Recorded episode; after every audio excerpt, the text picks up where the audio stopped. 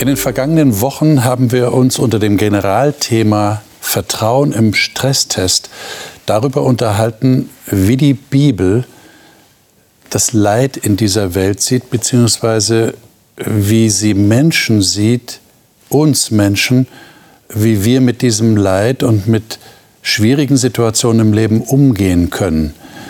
Und das hat natürlich auch etwas mit dem Glauben überhaupt zu tun. Christen sind nicht Menschen, die immer so drei Meter über dem Erdboden schweben und denen alles gelingt und wo alles gut geht, alles glatt geht. Nein, auch Christen haben tatsächlich Schwierigkeiten zu erleiden. Heute kommen wir zum Abschluss dieses Themenzyklus eigentlich zum Höhepunkt des Ganzen, nämlich der großen Botschaft der Bibel, dass wir einen Gott haben, der nicht nur im Himmel thront und die Geschicke des Universums lenkt, sondern tatsächlich auf diese Erde gekommen ist, in diese gebrochene Welt hinein und selber das Leid erlebt hat, sogar bis zum Tod am Kreuz. Der leidende Gott ist das Thema, über das ich jetzt mit meinen Gästen sprechen will, anhand einiger sehr wichtiger Bibeltexte, die sich in diesem Wort Gottes finden. Ich freue mich auf das Gespräch. Ich hoffe, Sie auch. Und ich darf Ihnen jetzt die Gäste hier im Studio vorstellen. Daniela Piroski ist mit südslawischen Wurzeln in Deutschland geboren und aufgewachsen. Neben ihrer beruflichen Tätigkeit als Physiotherapeutin leitet sie die Abteilung Frauen in einem Freikirchenverbund. Sie sagt, es begeistere sie, wenn Menschen sich durch die Bibel verändern. Elisabeth Strassner arbeitet als Dozentin an einer Fachschule für Heilerziehungspflege und ist in ihrer Kirchengemeinde aktiv. Sie sagt, sie habe durch eine Krebserkrankung vor einigen Jahren lernen müssen, anzuhalten, Kontrolle an Gott abzugeben und Gefühle zuzulassen. Ralf Eigenbrot ist verheiratet und arbeitet als Pastor in Niedersachsen. Bei Reisen nach Indien und Südostasien hat er sich mit den anderen Weltreligionen auseinandergesetzt. Er sagt, er ringe mit einem Gott, der ihn immer wieder vor neue Fragen stellt. Joel Schwab ist Österreicher und hat mit 18 Jahren seine erste Firma gegründet, bei der der Umsatz pro Jahr um 20 Prozent gestiegen ist. Derzeit hat er sich entschieden, Theologie zu studieren. Er sagt, er finde es spannend, wie viel Freiraum uns Gott gibt. Schön, dass ihr da seid. Ich freue mich auf das Gespräch mit euch, auch wenn es ein auf den ersten Blick trauriges Thema ist, aber ich denke, wir werden erleben, dass es gar nicht so traurig ist, wie es am Anfang erscheint. Der leidende Gott. Matthäus 2 ist der erste Text, den ich gerne mit euch lesen würde. Matthäus 2. Und zwar ist das die Geschichte, wie Jesus überhaupt auf diese Erde, wie Gott auf diese Erde gekommen ist. Und wir können nur auszugsweise aus diesem längeren Abschnitt äh, etwas lesen. Und zwar würde ich sagen, die Verse 13 bis 16. Wer mag das mal lesen von euch?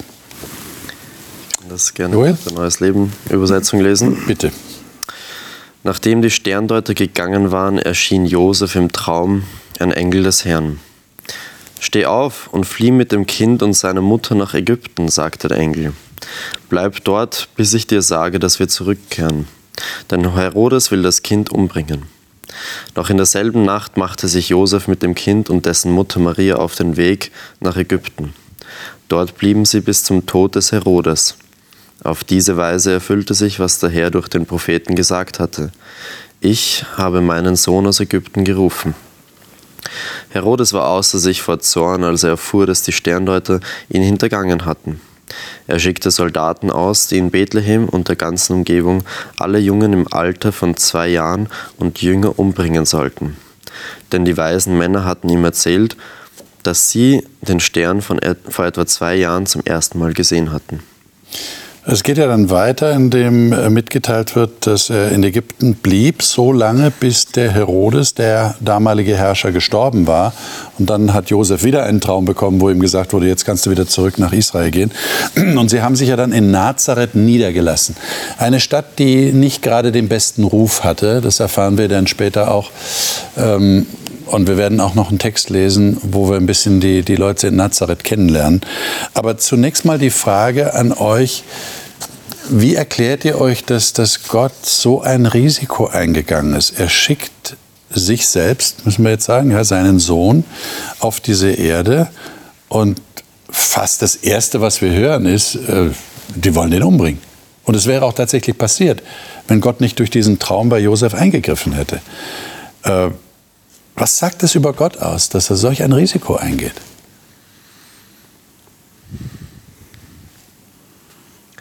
Ich finde, das sagt auch schon die ganzen Umstände, wo er hineingesetzt wird. Auch das ist ja, sind ja nicht schöne, ähm, großzügige Verhältnisse, sondern ein Stall, eine Krippe, jede Herberge ist überfüllt. Ähm, also dieses ganze Umfeld ist ja schon, das spricht Bände eigentlich. Mhm. Aber dass Gott diesem kleinen Baby und dieser jungen Familie zumutet, auf die Flucht zu gehen. Die Bilder im Fernsehen, die, die sind für mich immer verstörend. Hm. Wenn die Mütter mit ihren Kindern da stehen und die Kinder haben Hunger, die Kinder haben Durst, die Kinder sind übernächtigt, die Mutter weiß gar nicht, wohin mit dem Kleinen. Und dann ist die Familie unterwegs dann nach Ägypten, dann wirst du dort in der Fremde groß, spielst mit anderen Kindern, vielleicht dann auch noch Ägyptisch lernen müssen oder was auch immer. Und also die, das, diese Zumutung, das finde ich heftig. Hm. Hätte es eine Alternative gegeben? Oder war das Risiko einfach, das gehörte dazu? Wenn man schon auf diese Erde kommt, in äh, eine Gebrochenheit hinein, die einfach auf dieser Erde herrscht, Unrecht, Gewalttat, Machtansprüche. Herodes hat ja offensichtlich Angst gehabt. Nicht? Hier wird irgendeiner, hat das, hat das ja erfahren, durch die Sterndeuter, die kamen, um Jesus zu finden, um ihn anzubeten, hat er erst mal erfahren, aha, da gibt es tatsächlich eine Verheißung, da gibt es eine Weissagung, dass in Bethlehem da der neue König geboren wird. Und er wollte sicherstellen, dass da nichts passiert, nichts anbrennt. Ja, ich denke, es ist irgendwie davon auszugehen. Es ist ja dieses Gut gegen Böse und das verträgt sich nie. Also, und hier sieht man ganz praktisch, schon von Anfang an gibt es Probleme. Und wenn man sich das ganze Leben Jesu anschaut, da ist immer dieser Konflikt, da gibt es immer Reibereien. Also ich sehe auch Behütung in dem Ganzen. Okay. Also nicht nur das Leid, sondern auch, ja. Dass er dem Josef da die Chance, also das vorher gesagt hat, ja.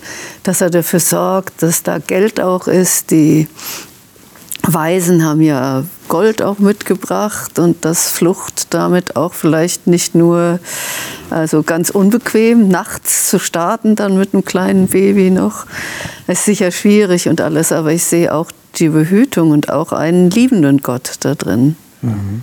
Also in dem Leid dann trotzdem zu sehen, dass da auch ganz viel dafür gesorgt worden ist, dass dieser Junge überlebt und äh, lebens ja. also Perspektiven hat sozusagen. Das würde bedeuten, Gott ist auch souverän genug, um das Risiko zu beherrschen.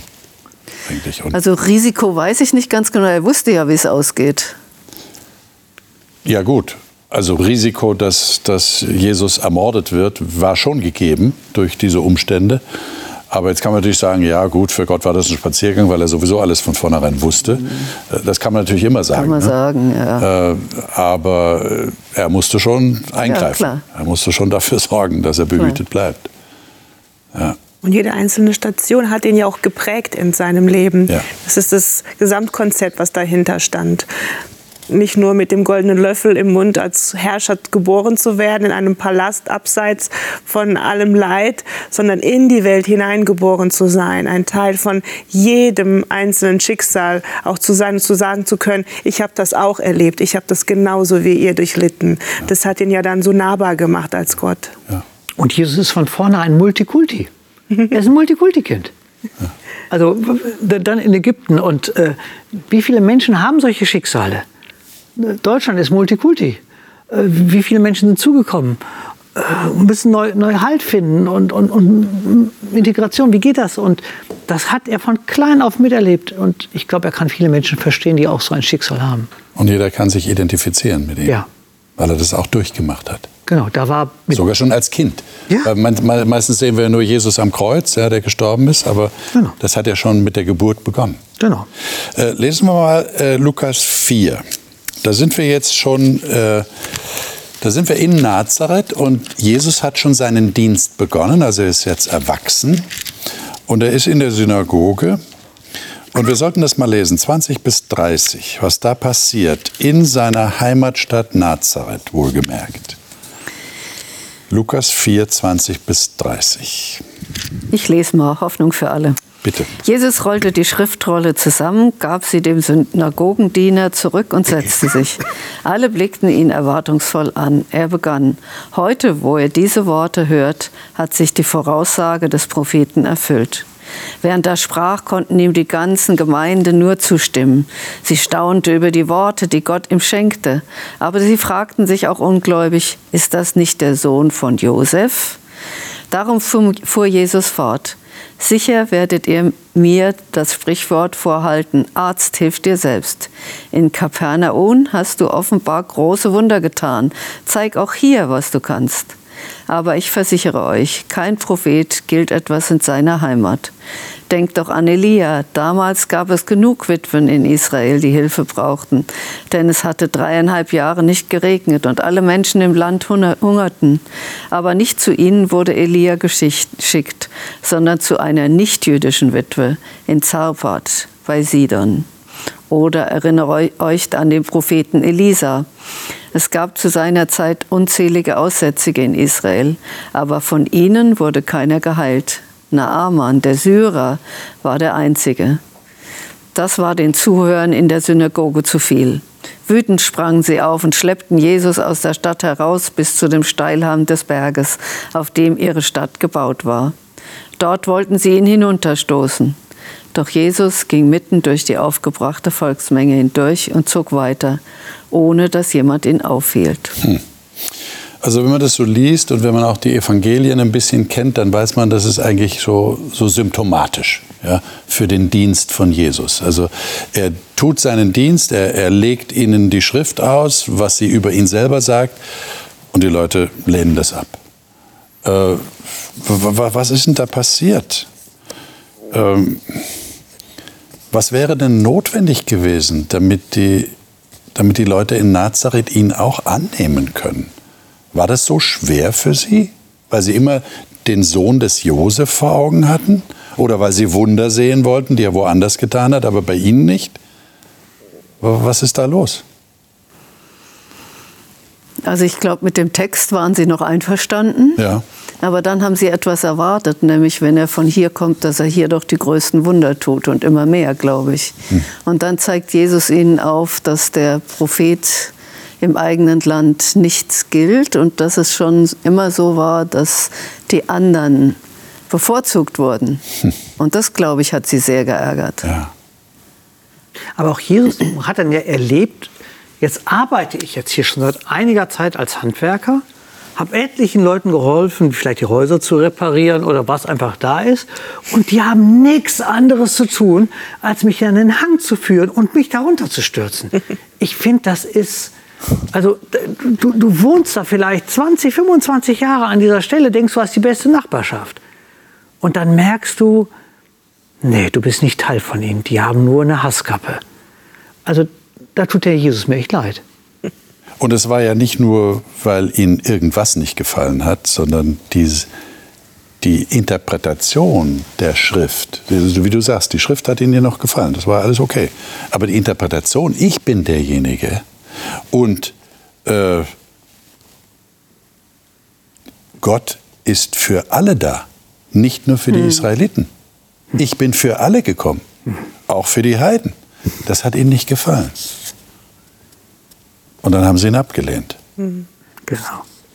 Also da muss ja ein tieferes Problem vorhanden gewesen sein, dass sie ihn so abgelehnt haben, dass sie so wütend wurden. Also wenn Menschen so wütend werden, dann liegt ja meist was Tieferes äh, zugrunde. Klar, ich denke, da, damals Nazareth, kleines Dorf, 40, 50 Familien lebten damals da. Der Haupt, äh, die Hauptarbeit war unten in Tiberias. Jesus hat sich viel in Kapernaum aufgehalten. Man fühlte sich so ein bisschen wie das dritte Rad am Wagen. Und dann kommt noch so eine Rede, also die den Heiden geht es dann besser und so. Und dann ist echt der Drops gelutscht dann. Weg. Ja. Aber das war ja mehr als nur die Ablehnung eines ihrer Bewohner, ihrer Mitbewohner, sondern es war eine Ablehnung dessen, der da kommt. Der Innenstruktur. Der, der, der ihnen was, was bieten will. Also es ist ja eigentlich tragisch, ne? dass, man, dass man vorbeigeht an der eigentlichen Rettung, die einem angeboten wird. Das ist furchtbar. Sie hätten ja sagen können, naja, also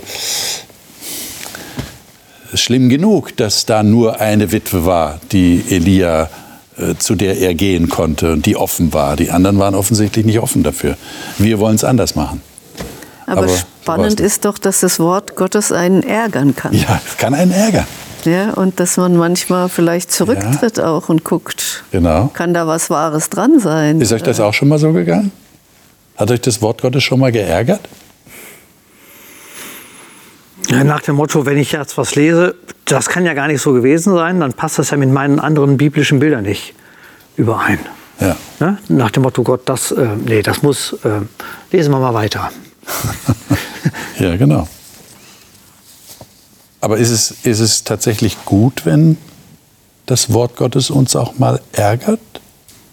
Ja, mich hat es dazu gebracht, dass so Stolperstein-Texte, über die ich so, ja, gestolpert bin, im wahrsten Sinne des Wortes, dann einfach näher nochmal zu untersuchen und zu verstehen, wie hat Jesus das denn gemeint oder wie ist das jetzt richtig im Kontext zu verstehen. Also zu ärgern, weil was einfach zum Ärgern ist, eigentlich nicht, sondern nur, weil ich eigentlich meine Verständnisfrage klären wollte. Okay, okay. Ja, ich würde mich dem auch anschließen. Manchmal gibt es vielleicht Dinge, die man im ersten Moment nicht so versteht oder nicht so akzeptieren möchte. Und bei mir ist es dann aber so, dass ich sage, ich möchte es zumindest verstehen, warum steht es da, warum ist das jetzt so gemeint. Ich kann es jetzt zwar noch nicht ganz nachvollziehen oder ich möchte es noch nicht nachvollziehen können, ähm, aber ich gehe dem zumindest auf den Grund und schaue es mir an. Und dann ist es bei mir meistens auch so ein Faktor, der mich dazu bringt, dem auf den Grund zu gehen. Ich meine, es geht ja auch um Selbsterkenntnis, oder? Also es ist ja immer das Problem der Selbstwahrnehmung und der Fremdwahrnehmung. Mhm. Die Bibel bietet uns ja dann die Fremdwahrnehmung an. Und wenn das nicht übereinstimmt, entsteht ja ein Konflikt. Das heißt, ich soll zu einer Erkenntnis kommen, die ich aber vielleicht nicht mag, weil sie unangenehm ist. Und ich müsste vielleicht was ändern.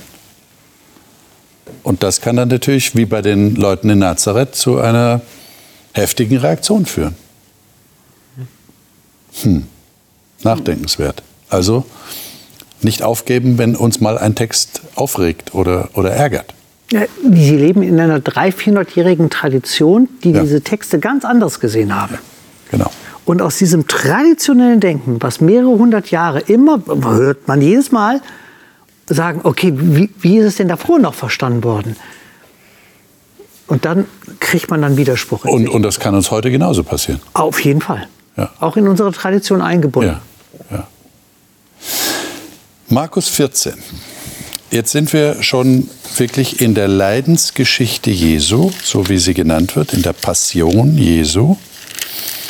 Ähm, und hier wird dieser besondere Kampf beschrieben in Markus 14. Und das sollten wir mal in der Länge, die es hier aufgeschrieben ist, lesen.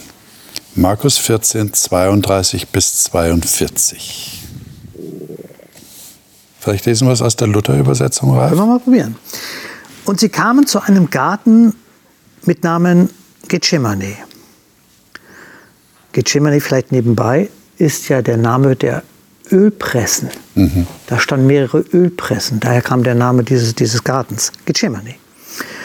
Und er sprach zu seinen Jüngern, setzt euch hierher, bis ich gebetet habe. Und er nahm mit sich Petrus und Jakobus und Johannes und fing an zu zittern und zu zagen und sprach zu ihnen, meine Seele ist betrübt bis an den Tod. Bleibt hier und wachet. Und er ging ein wenig weiter, warf sich auf die Erde, betete, dass, wenn es möglich wäre, die Stunde an ihm vorüberginge. Und er sprach, aber mein Vater, alles ist dir möglich. Nimm diesen Kelch von mir. Doch nicht, was ich will, sondern was du willst. Und er kam und fand sie schlafen und sprach zu Petrus, Simon, schläfst du? Vermochtest du nicht eine Stunde zu wachen? Wachet und betet, dass ihr nicht in Versuchung fallet. Der Geist ist willig, aber das Fleisch ist schwach. Und er ging wieder hin und betete und sprach dieselben Worte. Und kam zurück und fand sie abermals schlafend. Denn ihre Augen waren voller Schlaf. Und sie wussten nicht, was ihm antworten sollten. Und er kam zum dritten Mal und sprach zu ihnen, ach, wolltet ihr weiter schlafen und ruhen? Es ist genug. Die Stunde ist gekommen. Siehe, der Menschensohn wird überantwortet in die Hände der Sünder. Steht auf, lasst uns gehen. Siehe, der mich verrät, ist da. Danke dir. Ähm, das ist ja wirklich ein, ein, ein, Kampf gewesen, den Jesus hier geführt hat. Ein, ein innerer Kampf. Und es das heißt ja im, im Lukas-Evangelium, dass das so anstrengend war, dass sein Schweiß wie Blutstropfen wurde, die zur Erde fielen. Ähm, Was, was passiert hier? Wie, wie, wie seht ihr das? Wie, wie empfindet ihr da, wenn ihr das lest? Ich, ich bin gestolpert über die erste Anrede in Vers 36. Ja. Aber mein Vater, ich musste sofort daran denken, was Paulus hinterher sagte. Wir dürfen zu Gott sagen, aber lieber Vater, Papi, mein Bester. So redet er ihn an und ich, ich spüre doch gerade die Erwartung, mit welcher großen Erwartung er zu seinem Vertrautesten kommt. Und er hat uns immer diesen Vater nahegebracht, Vater unser. Und dann kommt er hier und schlittert irgendwie in ein Desaster, was alle Vorstellungen übersteigt.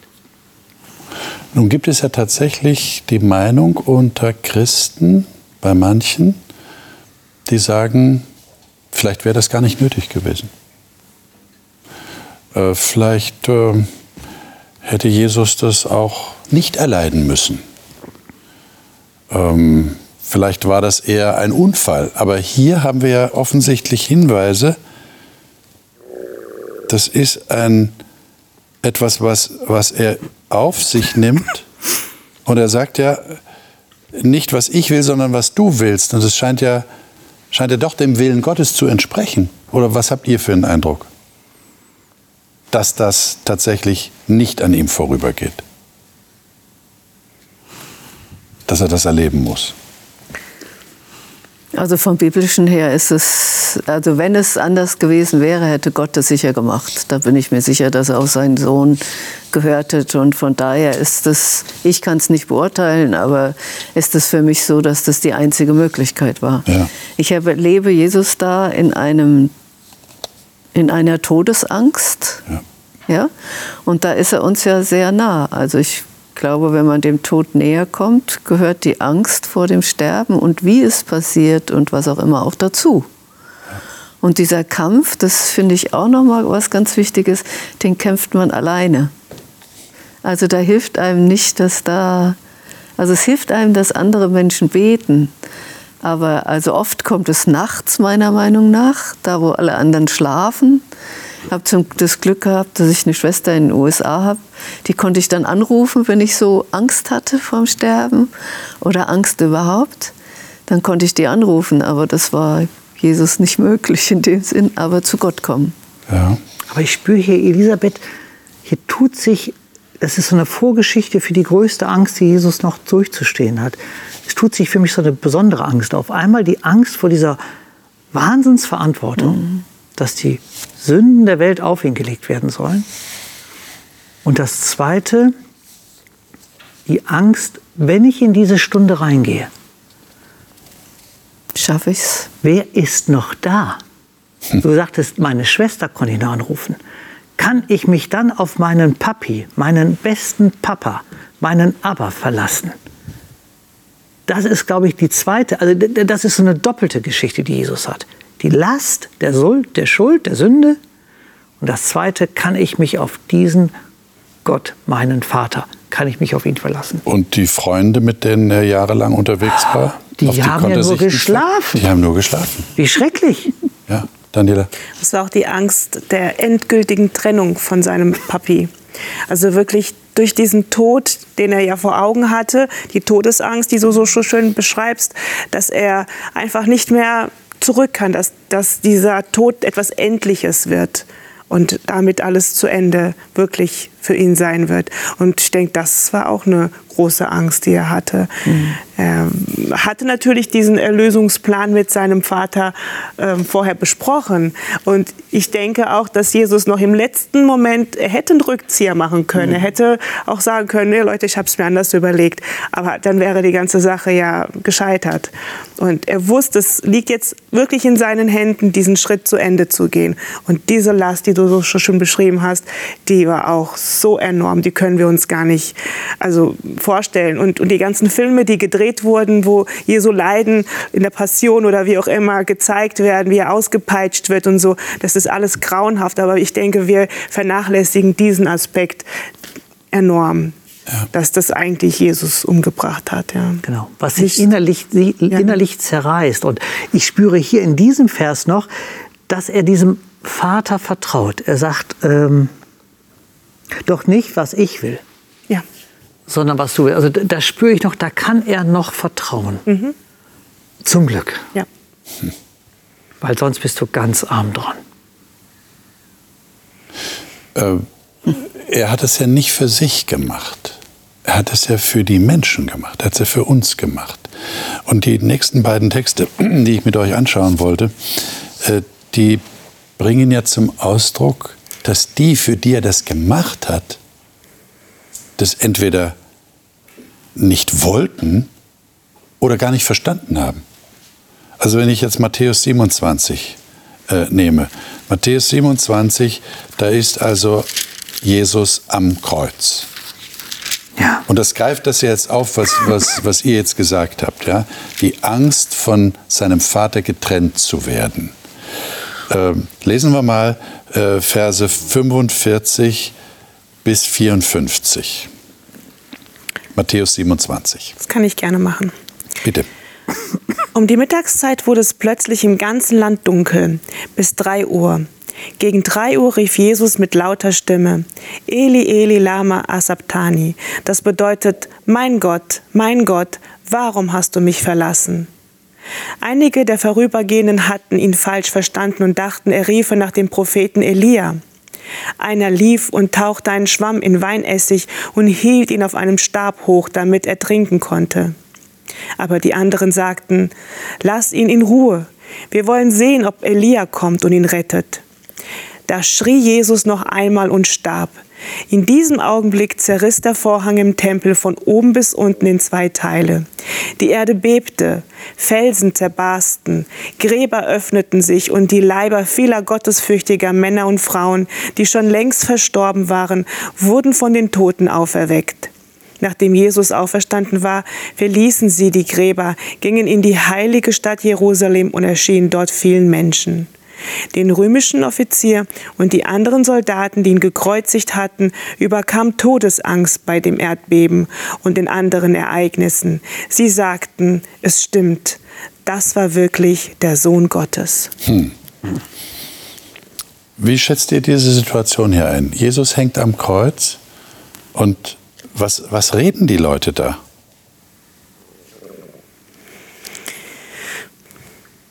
Ich glaube, es ist viel Zynismus oder so. Quasi, ja, schauen wir mal, ob er jetzt sich wirklich retten kann. Wir haben da ja vorhin auch diesen, diesen Hinweis gehabt, so ja, wenn, äh, wir werden ja dann sehen, ob er sich wirklich helfen kann selber, wenn er dann in so einer Situation ist. Also man hat sich schon ein bisschen drüber lustig gemacht, glaube ich, das verspottet. Ja.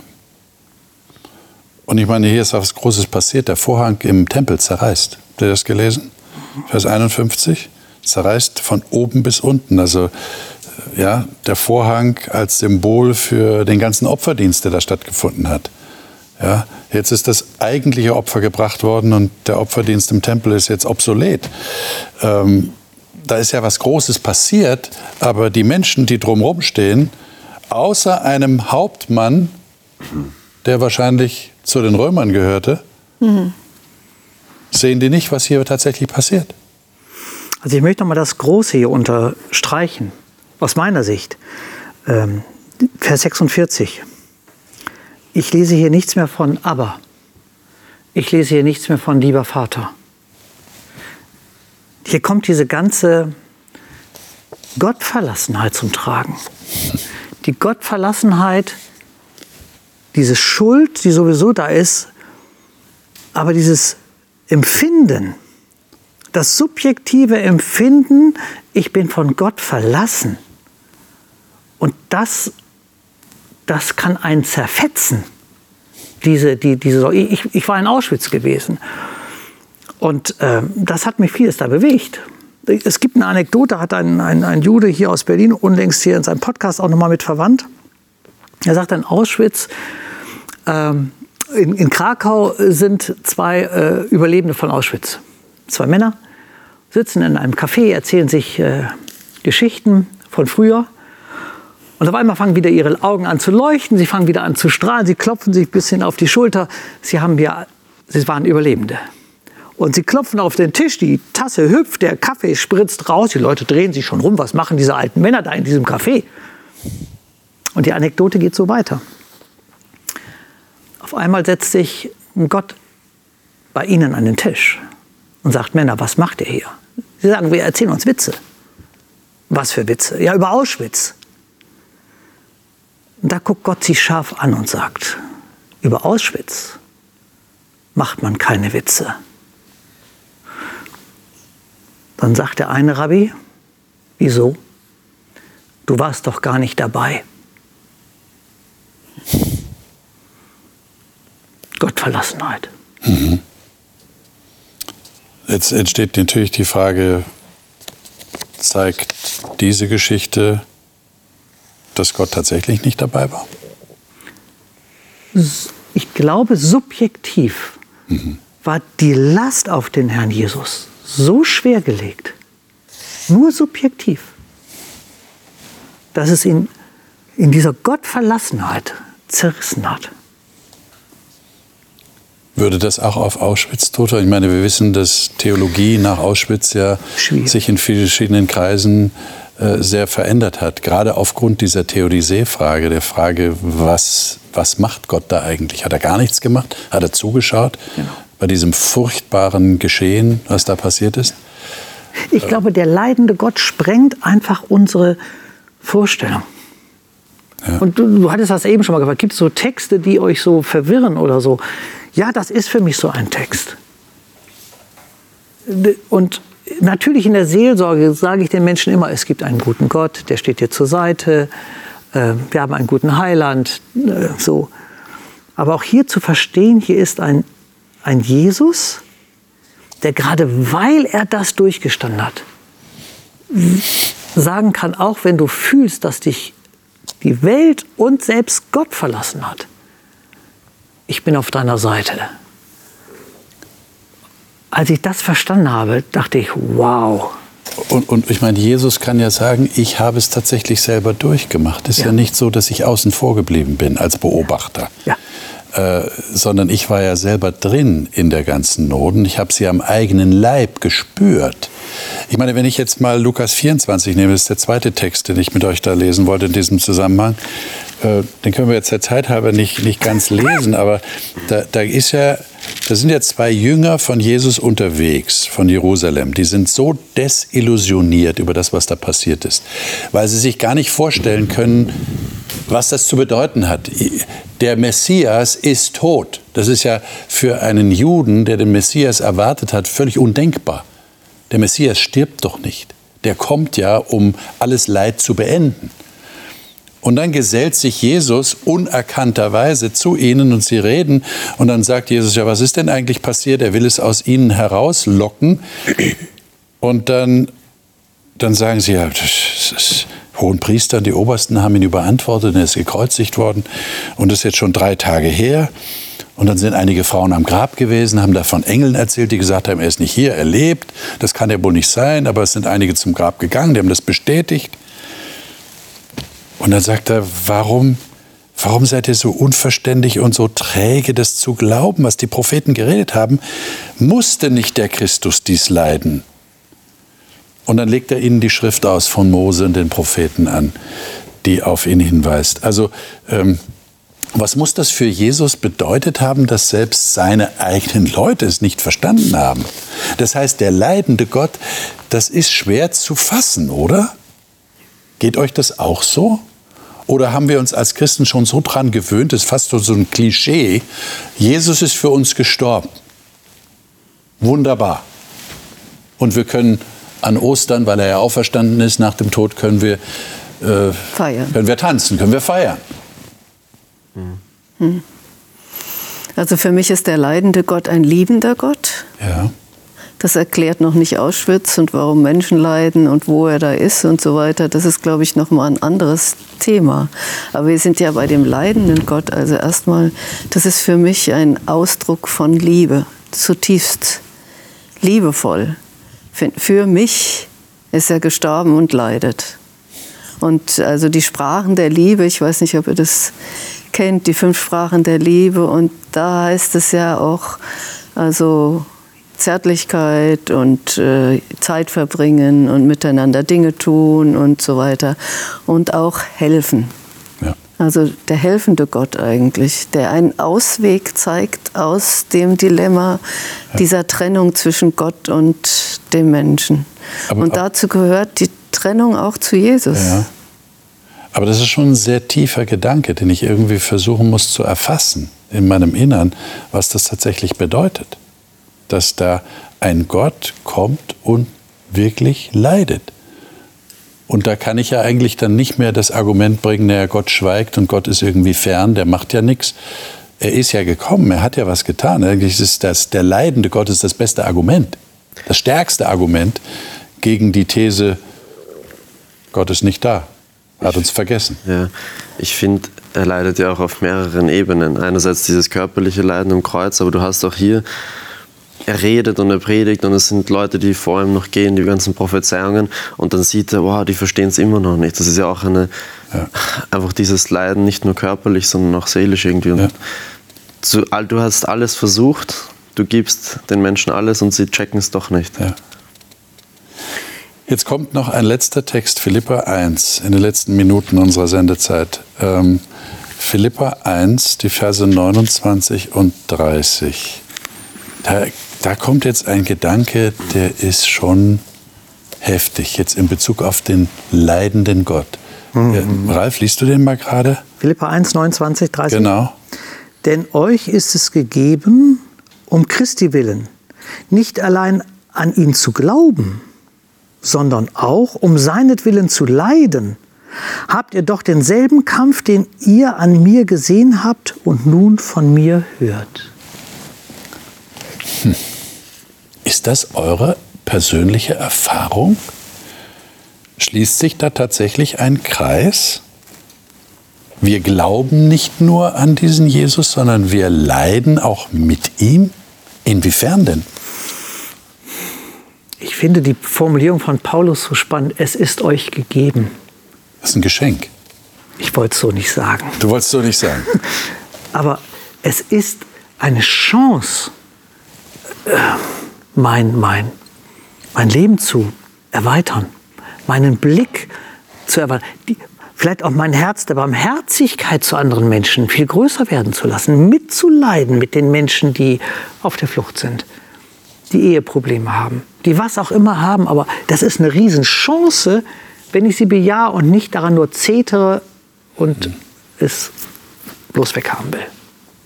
Das würde bedeuten, ich nehme, so würdest du es interpretieren, ich nehme stärker Anteil auch am Leiden anderer. Und ja. das wäre ein Leiden mit Christus. Ja. Okay. Wie seht ihr das? Also ich sehe das so, dass Leiden zum Leben dazugehört. Okay. Also das ist unser Leben hier, das ist wie ein Fisch im Wasser ist und nicht draußen, so sind wir im Leben hier und leiden auch jeder unterschiedlich und sicher gibt es stärkeres Leid und weniger starkes Leid aber jeder individuell. Von daher, auch als Christen sind wir nicht rausgenommen aus diesem Leid und haben Anteil an diesem Leid, sozusagen. Mhm.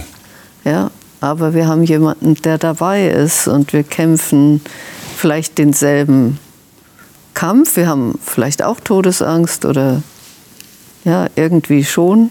Ist das da eine Hilfe zu wissen, ich leide jetzt mit Christus? Kann man das überhaupt so sagen? Er leidet mit mir. Er leidet mit dir. So würde ich es eher sehen. Okay. Ich würde ich leide sagen. mit ihm und für ihn, das ist mir fremd irgendwie. Also ich komme ja aus dem Katholischen und da sind die Märtyrer so, ja. die haben gelitten für Jesus und das ist so das Ideal auch gewesen meiner Kindheit. Okay. Da irgendwie, aber Joel. Ja, ich würde sagen, wenn man sich für eine Sache ganz bewusst entscheidet, dann hat es immer gute und schlechte Seiten. Und zum einen vielleicht heißt es auch dadurch leiden, aber ich glaube, es hat auch diese positiven und schönen Aspekte. Mhm. Aber immer wenn man eine Entscheidung trifft und ähm, diesen Weg ganz bewusst geht, dann muss man sich, glaube ich, dessen bewusst sein, dass es durch Höhen und durch Tiefen geht. Mhm. Und man hat auch mit der Entscheidung, dass man Christ wird, keinen Zauberstab in der Hand, der einem bei jedem kleinen Problem sofort ähm, ja, sämtliche Sachen aus dem Weg räumt, sämtliche Probleme aus dem Weg räumt. Es ist die Realität, dass wir nicht drei Meter über der Erde schweben, wie du schon in der Anmoderation gesagt hast, sondern wirklich auf dieser Welt bleiben, ja. bis wir selber sterben. Ja. Und das ist das Leben. Liebe Zuschauerinnen und Zuschauer, wir haben sicherlich jetzt nur an der Oberfläche dieses Themas gekratzt. Aber eines, glaube ich, sollten wir für uns festhalten. Am Ende dieses Themenzyklus. Wir haben es mit einem Gott zu tun, der sich nicht zu schade war, in diese Welt hineinzukommen, die so gebeutelt ist von Unrecht, von Ungerechtigkeit, von Leid, von Krankheit, von Tod und er selber hat das durchgemacht, um uns die Möglichkeit zu geben, eine Perspektive zu haben, die sich uns eröffnet in ein anderes Leben hinein.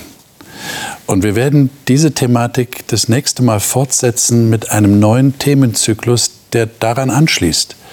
Leben ohne Tod.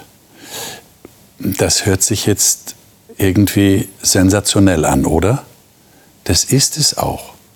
Weil die Bibel verheißt uns,